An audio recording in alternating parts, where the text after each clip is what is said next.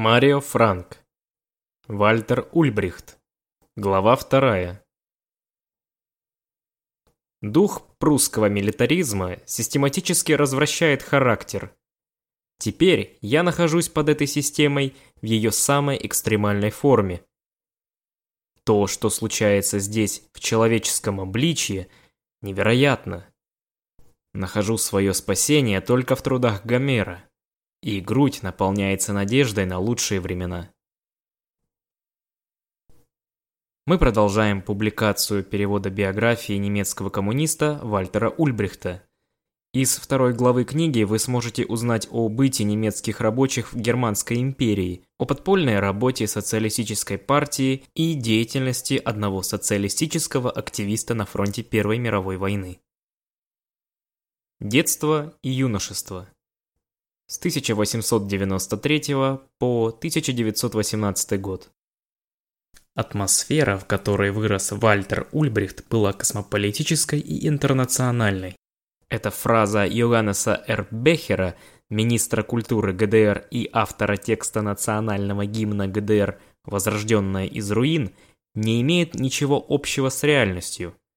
Бехер написал об этом в 1958 году – по случаю 65-летия со дня рождения главы государства и партийного лидера ГДР, когда культ личности Ульбрихта приближался к своему апогею.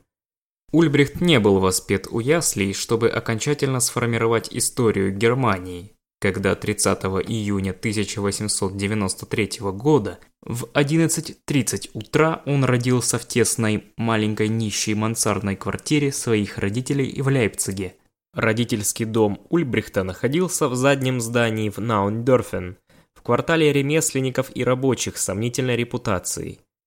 Как и родители Ульбрихта, его бабушка и дедушка были рабочими и ремесленниками. Дед по отцовской линии работал шахтером. Дедушка по материнской линии работал гребенщиком. Родители Эрнст Август и Паулина Ида Ульбрихт работали портными – в то время как мать в основном работала дома, отец имел временную работу в лейпцигской компании Глубка Унцон. Сестра Ульбрихта, Хильде, рассказывала о работе своего отца. Цитата. В компании Глубка Унцон ему приходилось делать только лучшее. Он делал черные юбки требовательных клиентов. Однажды он сделал юбку дирижера, что особенно трудно, потому что вырез рукава должен быть шире.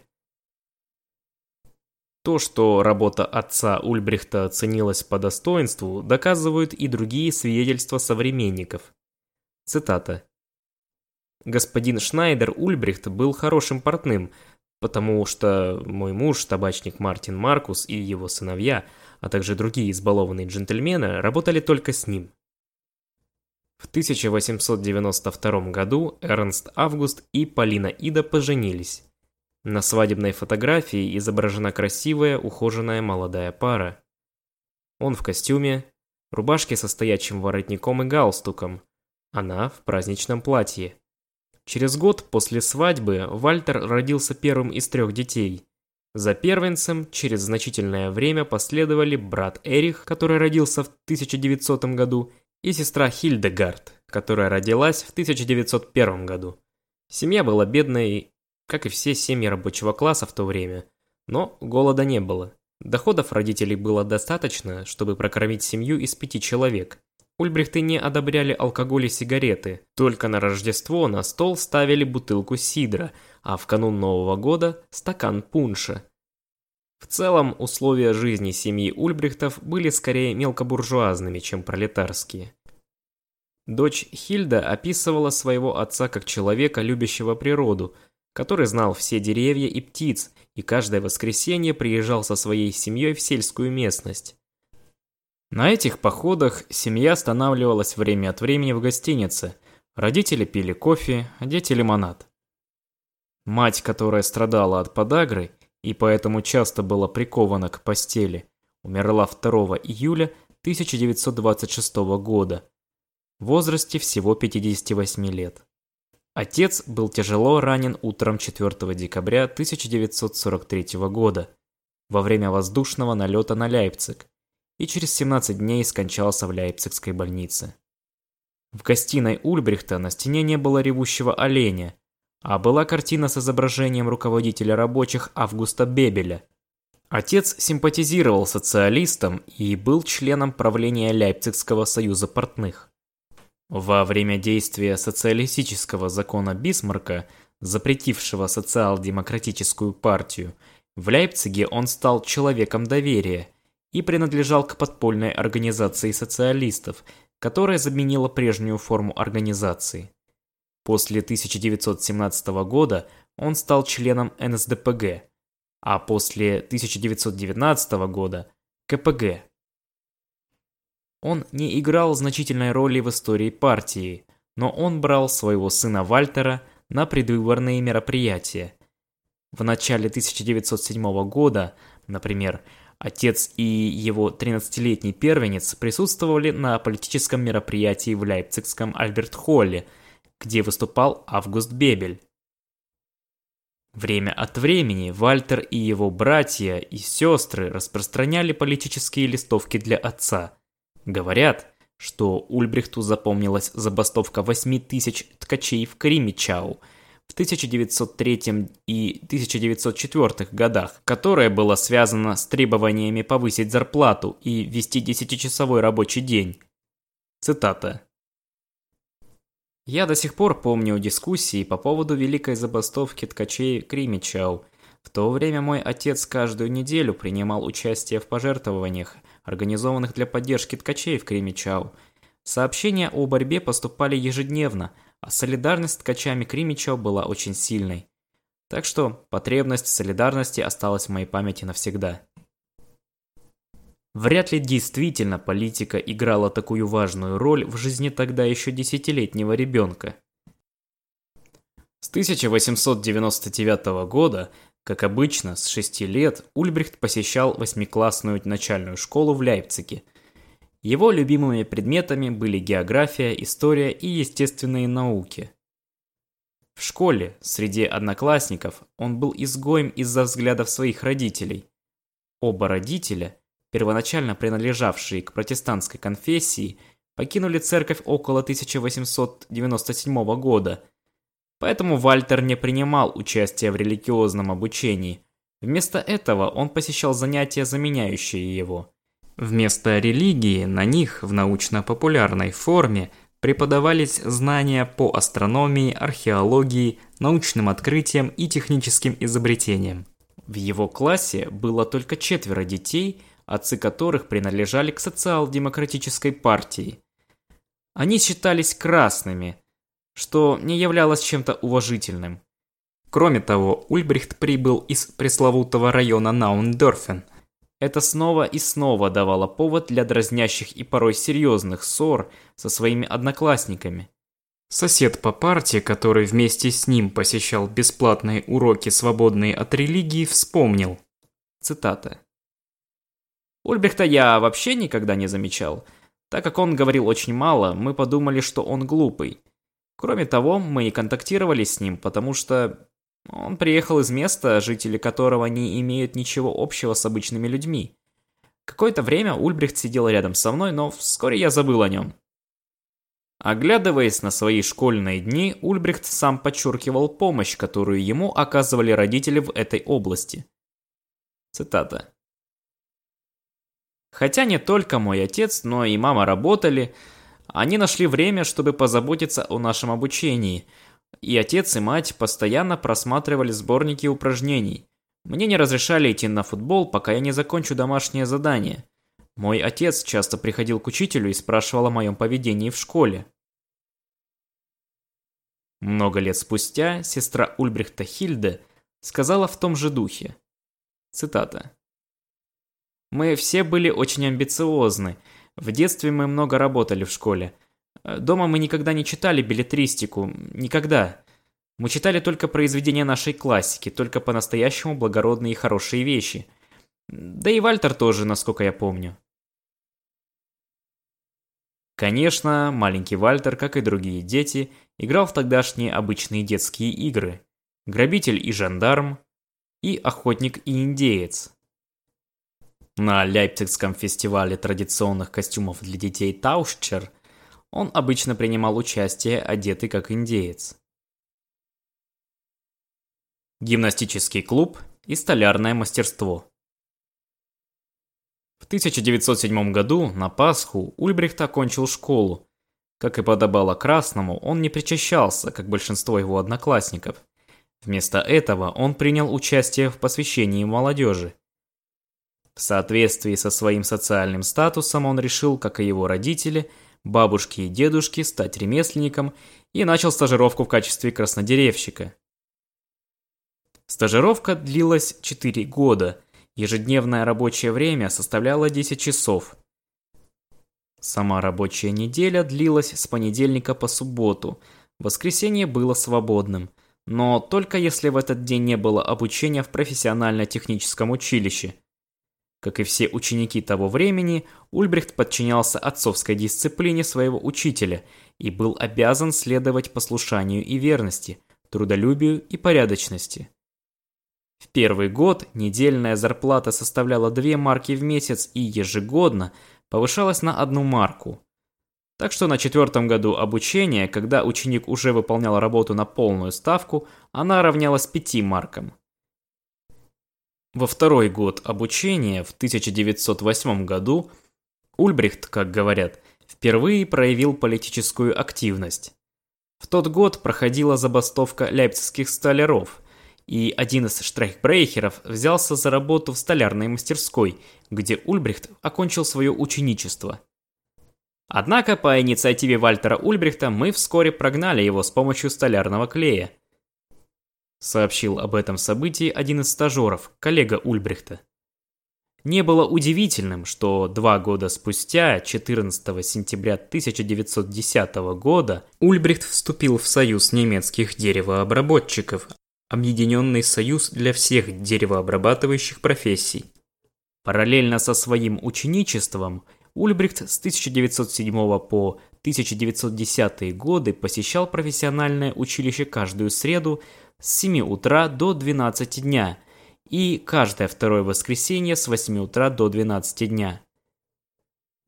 На Пасху 1910 года для получения заключительной аттестации он смастерил входную дверь вместе со своим соседом по парте.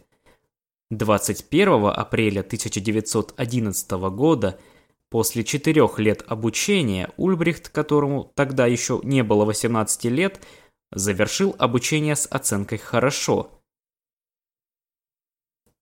Вскоре после начала обучения, летом 1907 года, Ульбрихт стал членом рабочего гимнастического клуба «Эхе».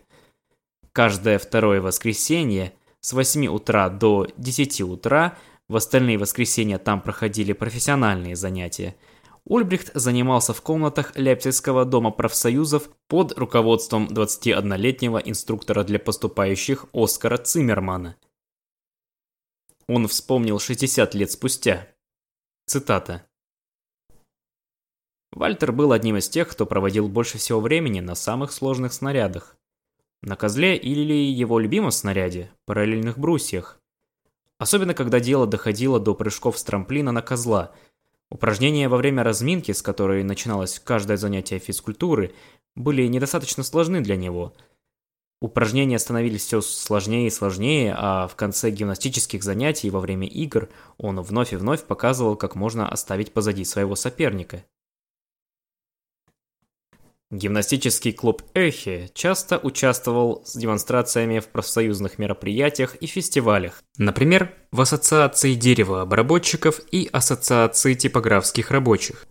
Юный Ульбрихт был активным в различных видах спорта, играл в футбол и занимался гимнастикой. Летом он с энтузиазмом плавал в канале Эльстер вместе с другими стажерами из своей столярной мастерской – Зимой они катались на коньках по Эльстеру или плавали в крытом бассейне в Науендорфенах. В 1908 году 15-летний подросток вступил в ассоциацию по обучению рабочей молодежи Старого Лейпцига. Это была молодежная организация социалистов, основанная в 1906 году, которая также располагалась в Доме профсоюзов в так называемых колоннадах, В соответствии с имперским законом об объединениях, вступившим в силу в 1908 году, лицам, не достигшим 18-летнего возраста, запрещалось быть членами политических объединений и участвовать в их собраниях. Тем не менее, в ассоциации была предпринята попытка в обход этого запрета обучать и влиять на молодых рабочих в духе рабочего движения и политической программы СДПГ – Лекции и циклы лекций, читательские и дискуссионные кружки в основном были посвящены классической литературе и музыке. Среди тех, кто интересовался политикой, был и Ульбрихт. На кружках также совместно читали работы Карла Маркса, Фридриха Энгельса и Августа Бебеля. В литературных классах вместе с распределенными ролями читались классические драмы «Фауст», Коварство и любовь, Натан Мудрый. Товарищи по ассоциации свидетельствуют, что Ульбрихт при каждой возможности с большой выразительностью читал стихи Гёте. Посещение музеев и театров дополняли эту частную школу, которая была призвана обеспечить детям работников, по крайней мере, минимальный уровень светского образования того времени. По словам друга молодости, Ульбрихт никогда не пропускал ни одного концерта. Тогдашний директор Ассоциации рабочей молодежи в Старом Лейпциге говорил о своем ученике. Цитата. Вскоре Вальтер был среди тех молодых людей, которые активно участвовали в жизни организации и социалистической работе с молодежью и выделялись среди своих сверстников. Он был молодым человеком, стремящимся учиться, жаждущим знаний и докапывающимся до сути вещей. В молодежной образовательной ассоциации он нашел смысл, который двигал им и которого он искал. Конечно, Ульбрихт и его юные современники также периодически обсуждали политические события того дня, но скорее они искали чего-то хорошего, истинного и прекрасного. Алкоголь и никотин, а также билетристика и чтиво осуждались. Время от времени даже собирались и сжигались книги, попадающие под этот жанр. По воскресеньям Ульбрихт водил своих товарищей-стажеров и членов рабочей молодежи на совместные прогулки по окрестностям и пел с ними народные и походные песни в хоре. Его любимой песней в то время была «Вперед, заре навстречу», Песня, которую чаще всего пела рабочая молодежь в годы, предшествовавшие Первой мировой войне. Ульбрихт наслаждался молодежными вечерами со своими товарищами так же, как и вечерами с тренировками. Там они танцевали народные танцы зимой и вместе праздновали солнцестояние летом. Так было и в 1914 году, когда Ульбрихту исполнился 21 год, и он уже был молодым социалистическим активистом. Эти празднования солнцестояния имели несколько мистический характер в то время. Один из участников описал это событие и идейный вклад Ульбрихта в него. Цитата.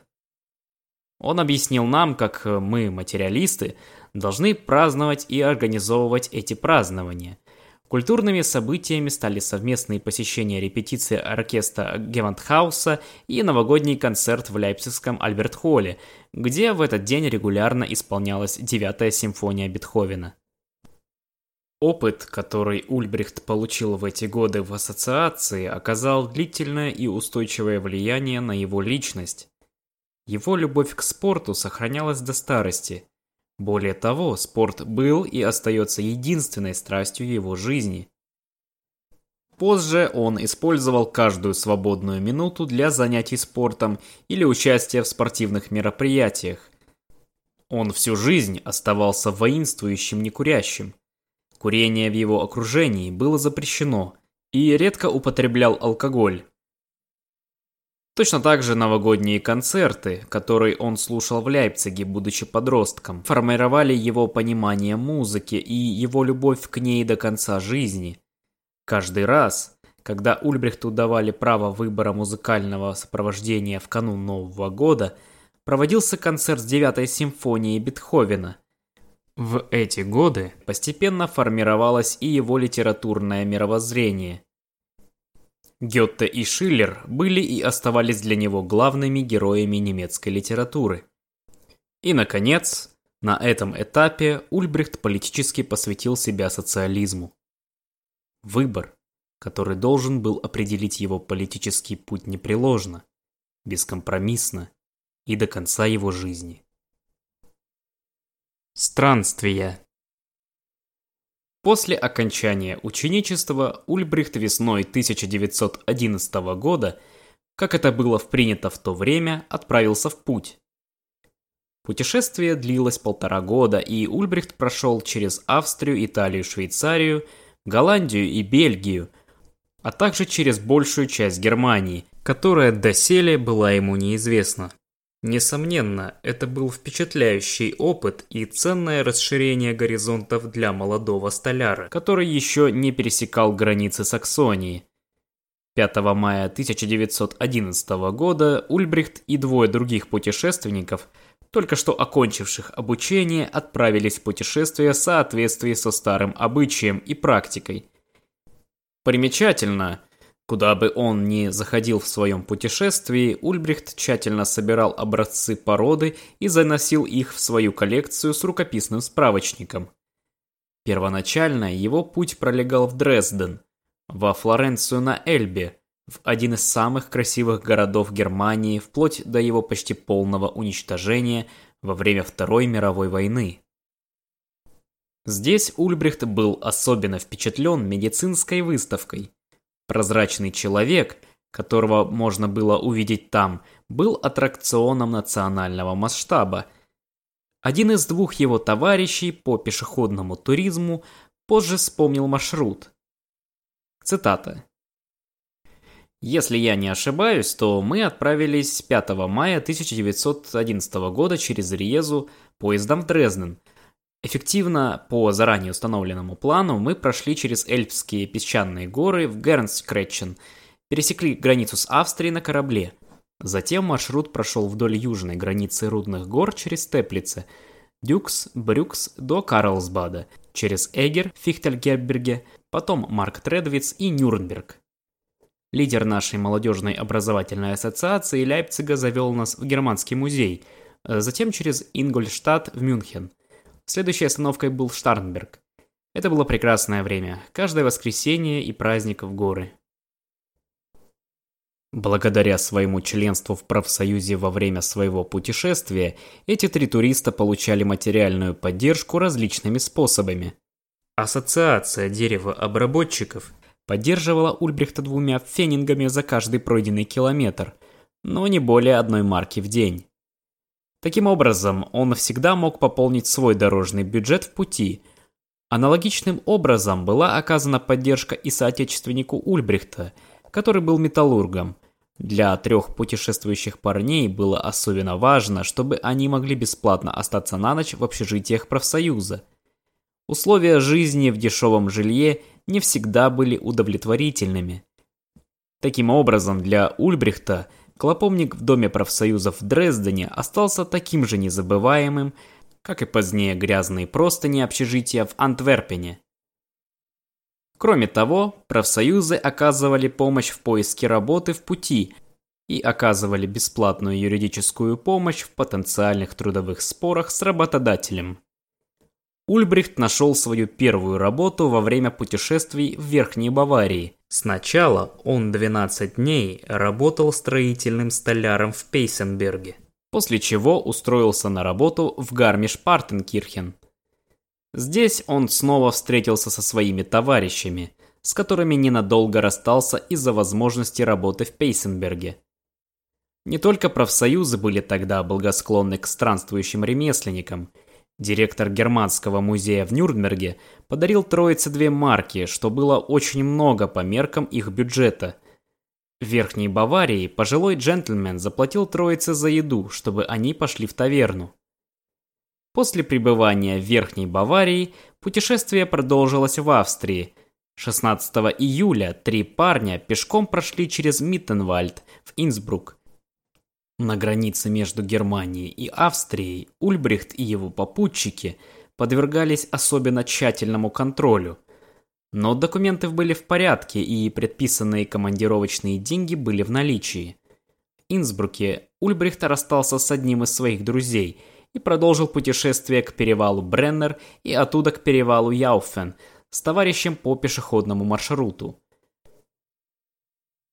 Как и многие другие, до и после него, Ульбрихт был потрясен изменениями климата и растительности после пересечения Альп. Следующими остановками были Меран и Бозен в Южном Тироле. Время от времени Ульбрихт писал письма родителям и сообщал о чудесных произведениях искусства, которые он видел во время своего путешествия. Спутник Ульбрихта вспоминал о следующих станциях путешествия. Цитата. На итальянской границе нас тщательно обыщут и пинком отправят в Священную Римскую империю. Потом Бассана и на поезде в долину По. Широкий и просторный вид на эту благословенную местность радует глаз после вида вечно нависающих гор. До Местре мы чувствовали себя так, как будто едем по ухоженному саду. Перед нами, за мостом над лагуной, лежит Венеция. Мечта сбывается. С помощью полицейских и самого живого языка жестов мы ищем убежище для неимущих путешественников. Когда мы приезжаем туда, нас выпроваживают оттуда без лишних церемоний. Ой-ой, с указанием вернуться вечером. Два дня в Венеции. После веселого дня в общественных банях Лидо э, путешествие продолжается в Падуе. Потом пешеходным апостолом в Верона. Ужасная жара изматывает нас, и вместо Милана и Турина мы едем в долину Адидже, в Торболи и Риву. Озеро Гарда с его волнами, разбивающимися между скалами вдоль берега, вызывает в воображении самую красивую игру красок. В Риве, как и почти во всех посещаемых местах с большим туристическим трафиком, мы должны были остаться на ночлег в довольно дорогом жилье. После многих бесполезных обысков нас взяли под охрану в мэрии – но как же мы несчастны, когда камера заперта снаружи, и мы ложимся в сумерках на деревянную кровать, одетый только в рубашку, брюки и чулки. Достаточно долго, прежде чем они открыли ее, с условием, что нас больше не увидят ни при каких обстоятельствах, мы можем уйти. Теперь мы едем по Адамелоберскому массиву в сторону Эдолу. Жить с фермерами и альпийскими молочниками и хорошо, и плохо, как это бывает потом в Тирана и до перевала Бернина. Жители Энгадина враждебно настроены по отношению к мастерам, и мы стараемся как можно быстрее добраться до долины Верхнего Рейна через перевал Альбула. Затем снова вверх по Готардской дороге до Андерматта и через упомянутую дорогу Сен-Готарда с Дьявольским мостом до памятника Тель в Альтдорфе. На озере Люцерн мы довольно живо знакомимся с историей Теля – его часовней, камнем Шиллера и Рютли. Далее через Стенса в Люцерн. Здесь мы искали работу, но только Вальтер получает работу в Семпахе, недалеко от Люцерна. Металлообработчиков много, так что я лишний. Мы расстаемся 16 августа 1911 года. Здесь, в центральной Швейцарии, на озере Люцерн, Ульбрихт взял более длительный перерыв в своем путешествии. Зимой он провел полгода в Швейцарии и за это время посетил города Интерлакен, Женеву и Цюрих. Только весной 1912 года он продолжил свой поход. Вниз по Рейну, а затем по Базелю обратно в Германию. Летом он остановился на некоторое время в Некаргемюнде. Современник сообщил об этом. Цитата. В Некаргемюнде, как сообщает регистр жителей, 30 июня 1912 года он нашел временную работу в тогдашней относительно большой мебельной фабрике Негаргемюнда в Мюльгасе, где работало около 150 столеров. Молодой социалист жил по адресу Хаупштрассе, дом 41, в мансардной комнате у вдовы Колем. Он платил 3 марки в неделю за жилье. Работа была выполнена по кусочкам. Вальтер Ульбрихт работал в ресторане Цумпфлуг и в Охсен, обычном пабе столяров. Там он время от времени принимал участие в политических дебатах, в ходе которых будущий коммунистический лидер привлекал внимание своими радикальными взглядами. Следующие этапы путешествия Ульбрихта по Европе были Брюссель, Антверпен, Амстердам, Бремен, Гамбург и Ганновер. Поздней осенью 1912 года, после полутора лет отсутствия, он наконец вернулся в свой родной город Лейпциг. Молодой социалистический активист После возвращения в Лейпциг Ульбрихт отправился к родителям, которые все еще жили в Науендорфене, по адресу Александрштрассе, дом 5, где он впервые заработал себе на жизнь в качестве столяра, получив образование. Осенью 1921 года в 18-летнем возрасте Ульбрихт вступил в СДПГ. Для молодого рабочего это не было чем-то героическим. На последних выборах 12 января 1912 года СДПГ была самой сильной фракцией в Рейхстаге со 110 местами. Одновременно Ульбрихт взял на себя волонтерскую работу в Институте образования трудящихся и в рабочем молодежном движении в Лейпциге. 19-летний молодой функционер читал лекции для молодежных групп СДПГ, причем чаще всего появляясь перед ними в спортивной одежде и коротких брюках. О его появлении в гриме под Лейпцигом 22 апреля 1913 года секретарь института отметил, цитата, «Сегодня вечером состоялась лекция, спикером был товарищ Ульбрихт из Лейпцига.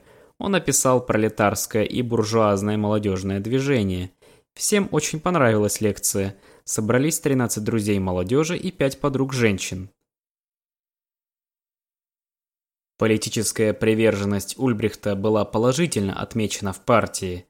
В 1913 году он был принят в Карпору, ближайший к СДПГ круг чиновников. С октября 1913 года по март 1914 года в дополнение к своей работе он посещал по вечерам и воскресеньям курсы в социал-демократической окружной партийной школе в Лейпциге. Кроме того, он посещал курсы при Лейпцигском рабочем университете. Наконец, в это время он был активным посетителем публичных библиотек Лейпцига и Центральной библиотеки Лейпцигского рабочего университета. Его интересы были очень разнообразны. Например, он брал книги на тему путешествия на дирижаблях, самолетостроения и голландской живописи. Его интересовали как истории о разбойниках, так и экономическая история древности. Он изучал Минезанги, читал различные описания путешествий и даже взял введение в педагогику. В своих тетрадях с этого времени он записывал в краткой форме правила практического бухгалтерского учета, стихи Гёте и его размышления о них. Вы также можете найти стенограммы уроков в рабочей образовательной ассоциации и его комментарии к ним. Он занимался политэкономией, историей современности, писал эссе о реформации и крестьянской войне в Германии. В январе 1914 года Ульбрихт в рамках своих курсов в Институте рабочего образования написал 20-страничное эссе на тему «Движущие силы немецкой реформации». Первый редактор оценил работу как совершенно хорошую, второй редактор отметил, цитата, Произведение настолько совершенно по форме и содержанию, что я должен сильно сомневаться в том, что автор сделал это без каких-либо вспомогательных средств – то есть самостоятельно. Затем первый редактор ответил «Отлично». Это смесь интуитивно подобранной литературы, которую Ульбрихт пожирал в свое скудное свободное время, и нескольких часов, в течение которых он посещал курсы в рабочей образовательной ассоциации, конечно же не могли заменить классического академического образования. После начала Первой мировой войны в августе 1914 года Ульбрихт политически склоняется в сторону левого крыла СДПГ, которым руководили Карл Липкнехт и Роза Люксембург. С сентября 1914 года Лейпцигская группа Либнехта выпускала собственные листовки, которые по возможности копировались на печатной машинке Лейпцигского рабочего университета. Ульбрихт писал листовки почти каждую неделю – Сложность заключалась в их распространении. Иногда Ульбрихт возвращался с листовками домой, не выполнив дело, потому что не было возможности их копирования. В другие дни появлялся небольшой тираж, благодаря тому, что друзья детства несколько раз печатали листовки. Время от времени можно было где-нибудь использовать типографский станок, что делало возможным тиражи от 200 до 300 копий. В исключительных случаях с помощью друзей, наборщиков и печатных машинок листовку было реально распечатать и распространить тиражами в несколько сотен экземпляров. Почти без исключений речь шла об обращениях с призывами к прекращению войны. Лейпцигские сторонники Либнехта и Люксембург получили импульс к действию, когда Карл Либнехт стал единственным, кто проголосовал 2 декабря 1914 года на пленарном заседании Рейхстага против предоставления дальнейших военных кредитов. Ульбрихт и его соратники сделали все возможное, чтобы опубликовать в виде листовки объяснение, которое Липкнехт записал во время голосования, значительно большим тиражом. С помощью типографского станка на этот раз было напечатано несколько тысяч копий. На очередном совещании функционеров СДПГ Большого Лейпцига, состоявшемся в декабре 1914 года, Ульбрихт впервые выступил перед партийной общественностью. Мотивируемый голосованием Либенхта в Рейхстаге, он вместе с молодыми единомышленниками потребовал решения Лейпцигского отделения СДПГ о том, что депутаты Рейхстага СДПГ должны в будущем голосовать против военных кредитов. Кроме того, Социал-демократические депутаты в Рейхстаге должны были призвать в будущем к борьбе с войной и империализмом и представлять истинные интересы рабочего класса. Не выдержав такого выступления, обоих товарищей выпроводили за двери. Ульбрихта и его товарища даже спросили. Цитата. «Почему вы двое до сих пор не поступили на военную службу?» И ходатайство было отклонено.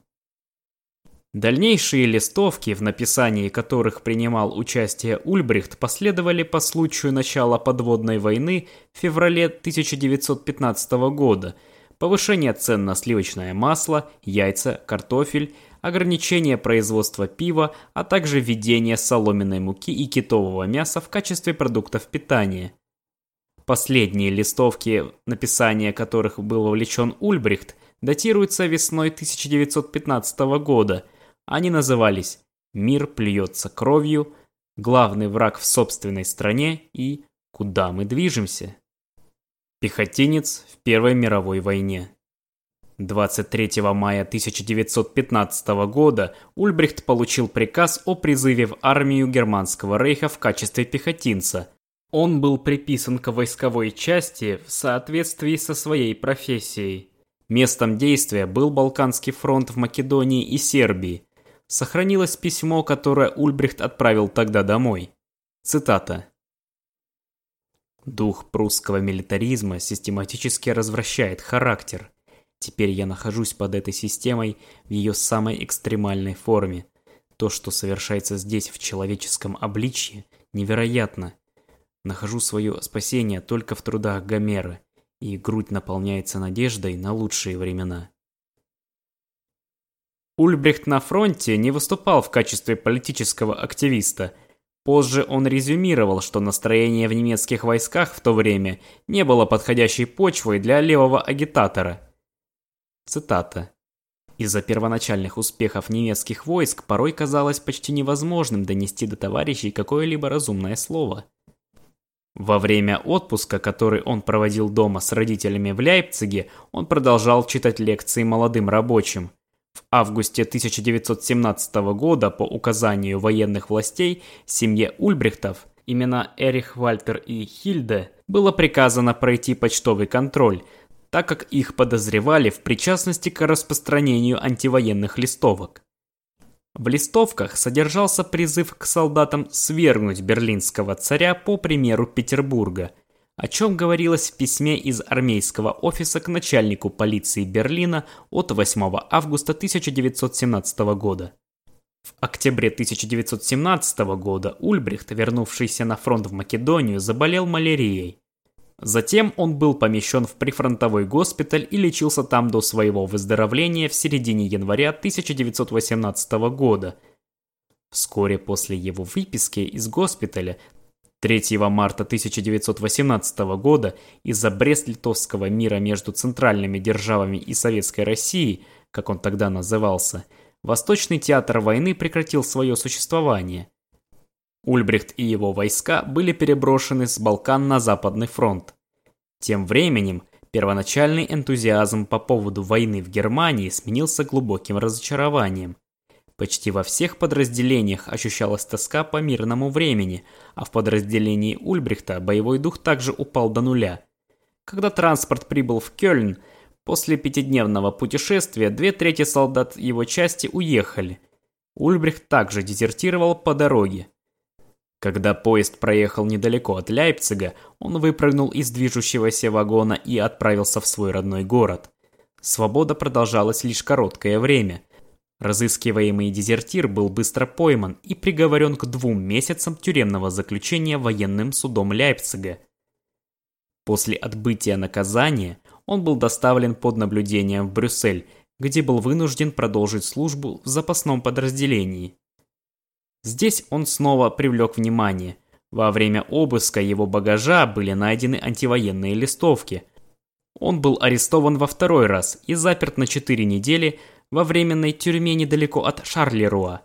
Второй военный процесс против него не состоялся. В начале ноября 1918 года, когда просочились известия о восстании моряков в Киле, он с помощью командира гвардии сумел сбежать из своей камеры и во второй раз дезертировал.